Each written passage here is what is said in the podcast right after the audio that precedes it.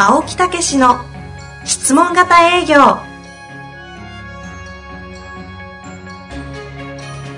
営業それは商売の原点。トヨタ大阪ガス生協などの営業マンも実践。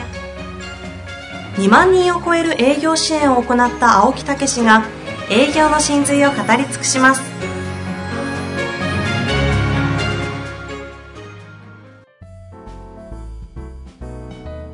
こんにちは、遠藤和樹です。青木武の質問型営業。青木先生、本日もよろしくお願いいたします。はい。よろしくお願いいたします。さあ、今日もね、暑い中、やっていきたいと思います。そうですね。まあ、本もね、おかげさまで出させていただいて。そうですねまたぜひ皆さんね、えー、チャートでよくわかる質問型営業ね。実務教育出版ですから、まあ、書店で開いてみてください。営業でした。はい。さあ、はい。さあさあさあ、はいいきたいと思いますが、今日はですね、ちょっとご感想が、あの、いただいておりますので、ええちょっと紹介したいと思います。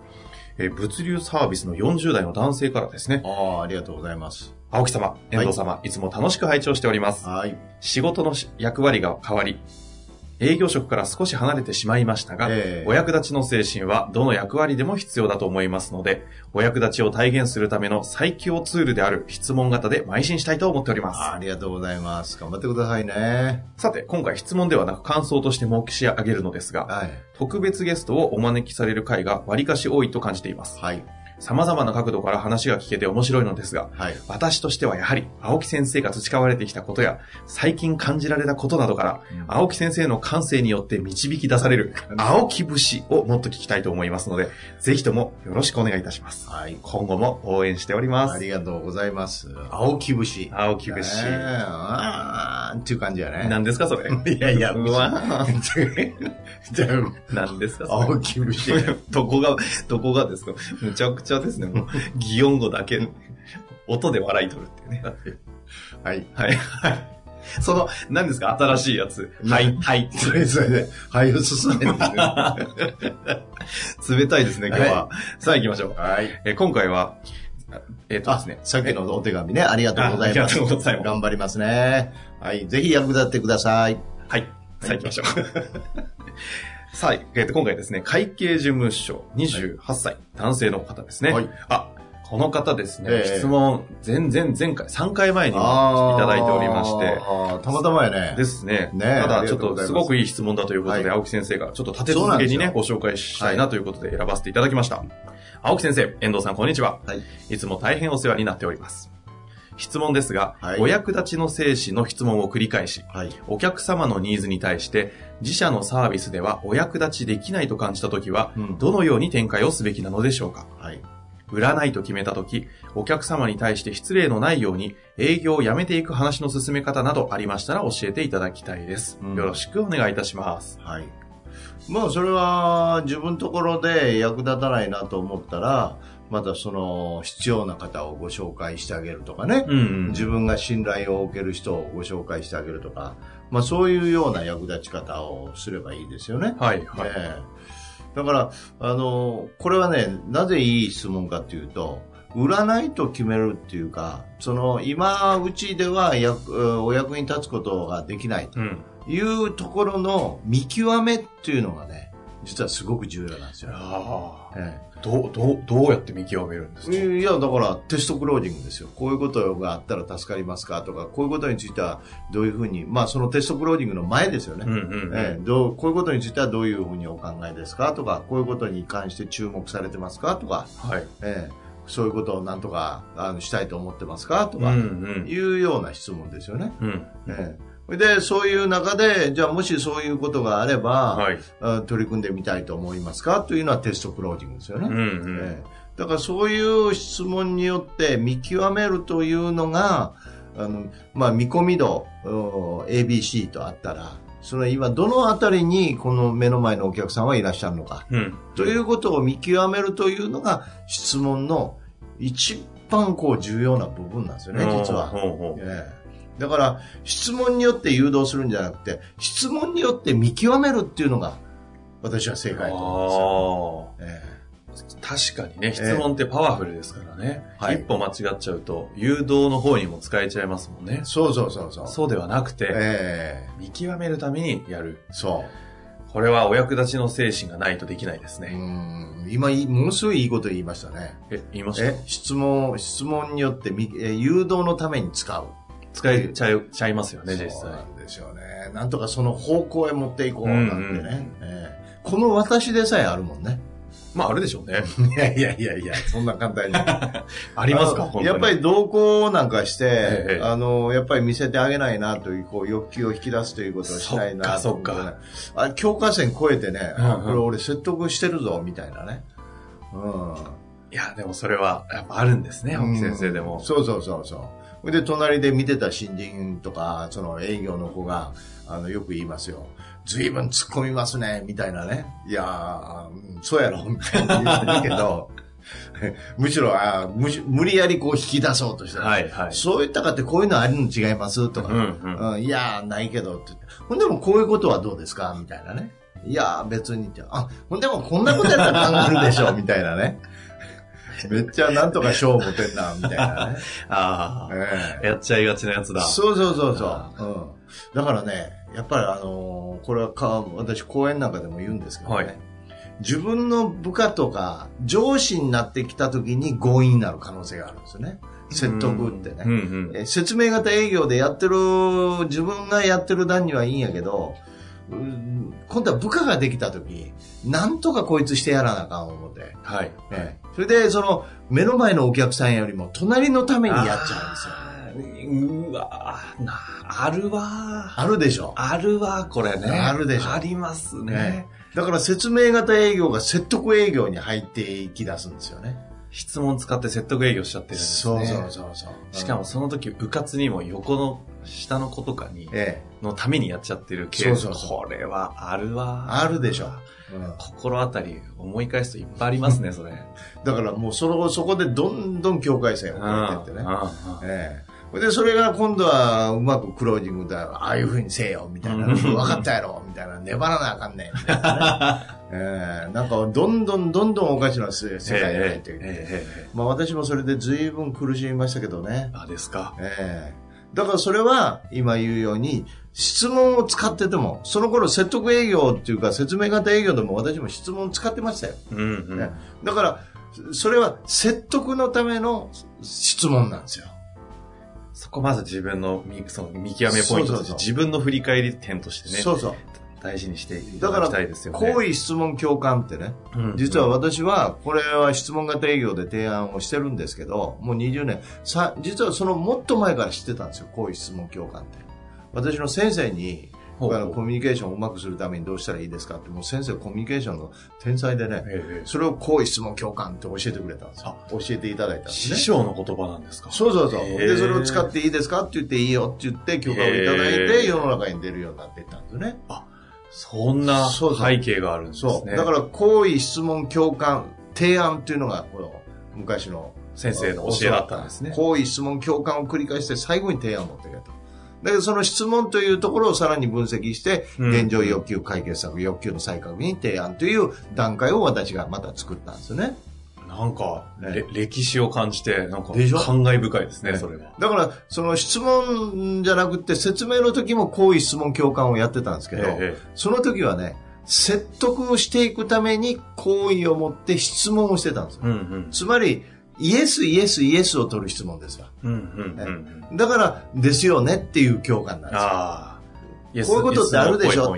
ええ、ですよねって。だから、こういう質問共感でもね、説得でも回るんですよ。うんうんええだけど、質問ということ、質問型営業ということになると、その、決めつけの質問じゃなくて、それについてどう考えですかとか、どういうふうに思ってられますかとか、うんうん。いうところの質問なんで、もっとファジーなこととか、もっと大きなとこからぐーっと絞っていくと。いう違いなんですね。で、その中で、ええあ、これは本当にニーズないな、お役立ちできないなと思ったら、そう。そこで一旦止める。そう。そういうことそこが見極めの。見極め。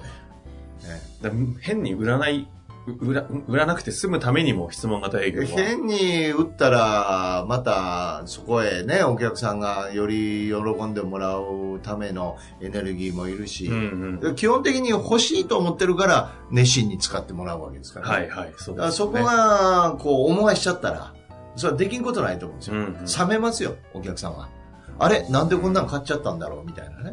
えーという風になると、使ってもらえないと、いいお客さんにならないですよ。あえーあーだから、いいお客さん作るためには、最初の見極めで、ね、だから、上部3%、ね、えー100のうちの3%。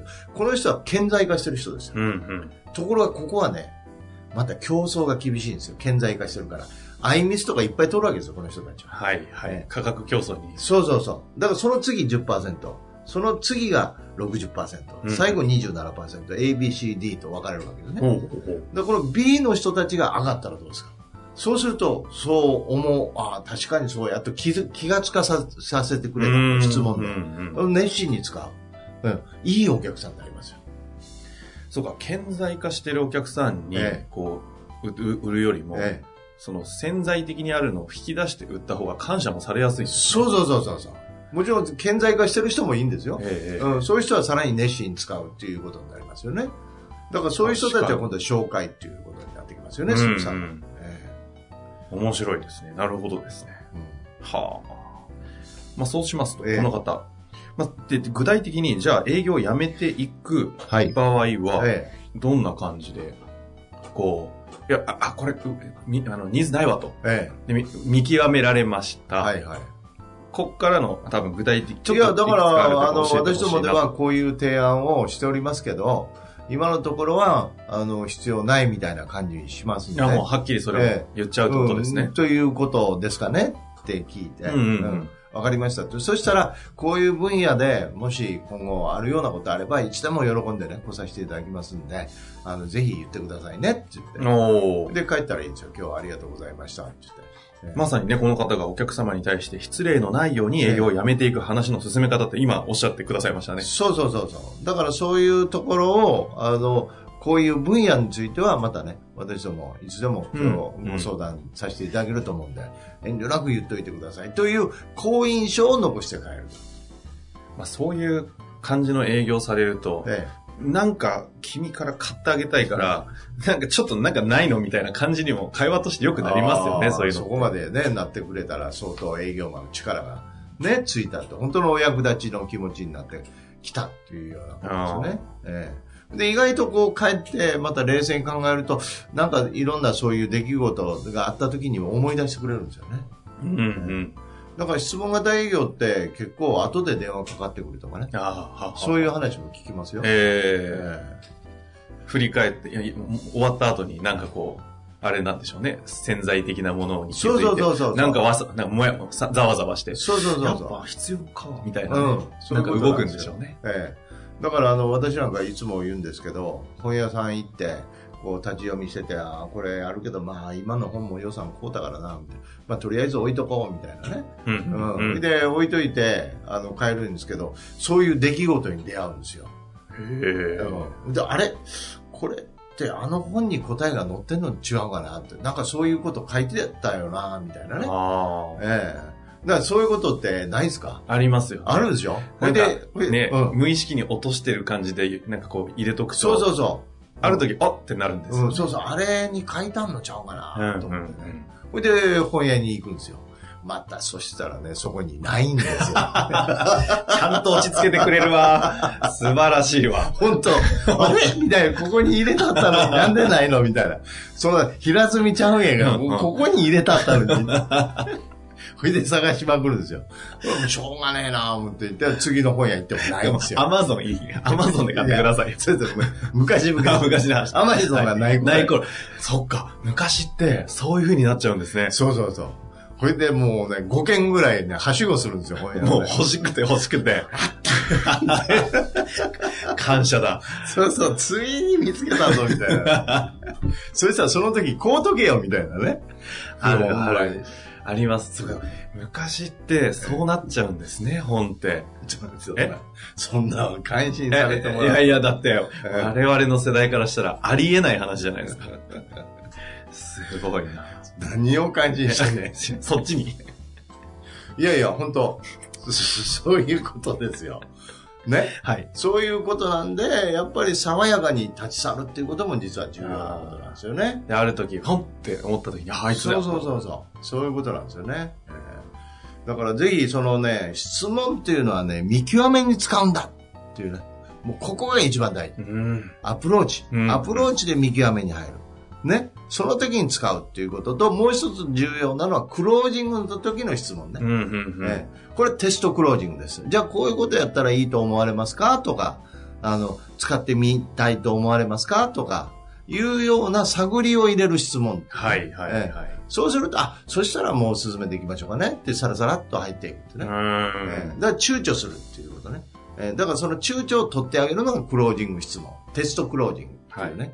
で入り口の見極めっていうことの質問と。この二つが質問の二大ポイントですよね。そうか。そのフェーズにおいて質問の目的が違うわけですね。そうそうそう見極めを目的にしているのと、最後の躊躇を取ってあげるっていう。そうそうそうそうそう。いうこねこれは、また新たな切り口ですね。あこういうわけで、はい。よろしいですかね。そうそうそうそう。ぜひね。この方はもう本当にご熱心に質問毎回いただいて、ね嬉しいですよね。だから、こうやって、あの、意外に質問をしていただくとですね、こっち側でどんどん答えていきますんでね。うんうん。ええだから、あこんな質問どうかななんてね、あの、いうふうに思わずに、もう喜んで私は質問にお答えしましてね。それから、あの、はい青木道場っていう前も言った、うんうんえー月に1回ね、はいえーホームページなんかで見ていただいたら、ウェウェブ上で、ウェブ、ウェブ上で直接私が。答えてますからね。はい。月1回ね。で、あと、ロープレをこうやる場もありますからね。うんうん。そういうところへもよこしていただくというようなことを、あの、ぜひ覚えておいていただいて、あるいは参加していただくというようなことをしていただいたら結構かと思いますね。はい。というわけで、ぜひね、青木先生をうまく活用していただいて、質問をたくさんお待ちしております。もう人生残り少なくなってますからね。本当ですよね。いやいやいやいや皆さんもね、使い倒しましょうね。というわけで、本日もありがとうございました。ありがとうございました。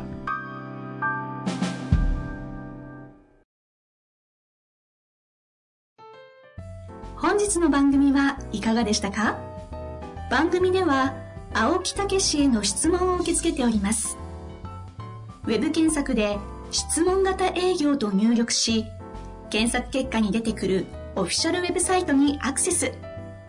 その中のポッドキャストのバナーから質問フォームにご入力ください。たくさんのご応募お待ちしております。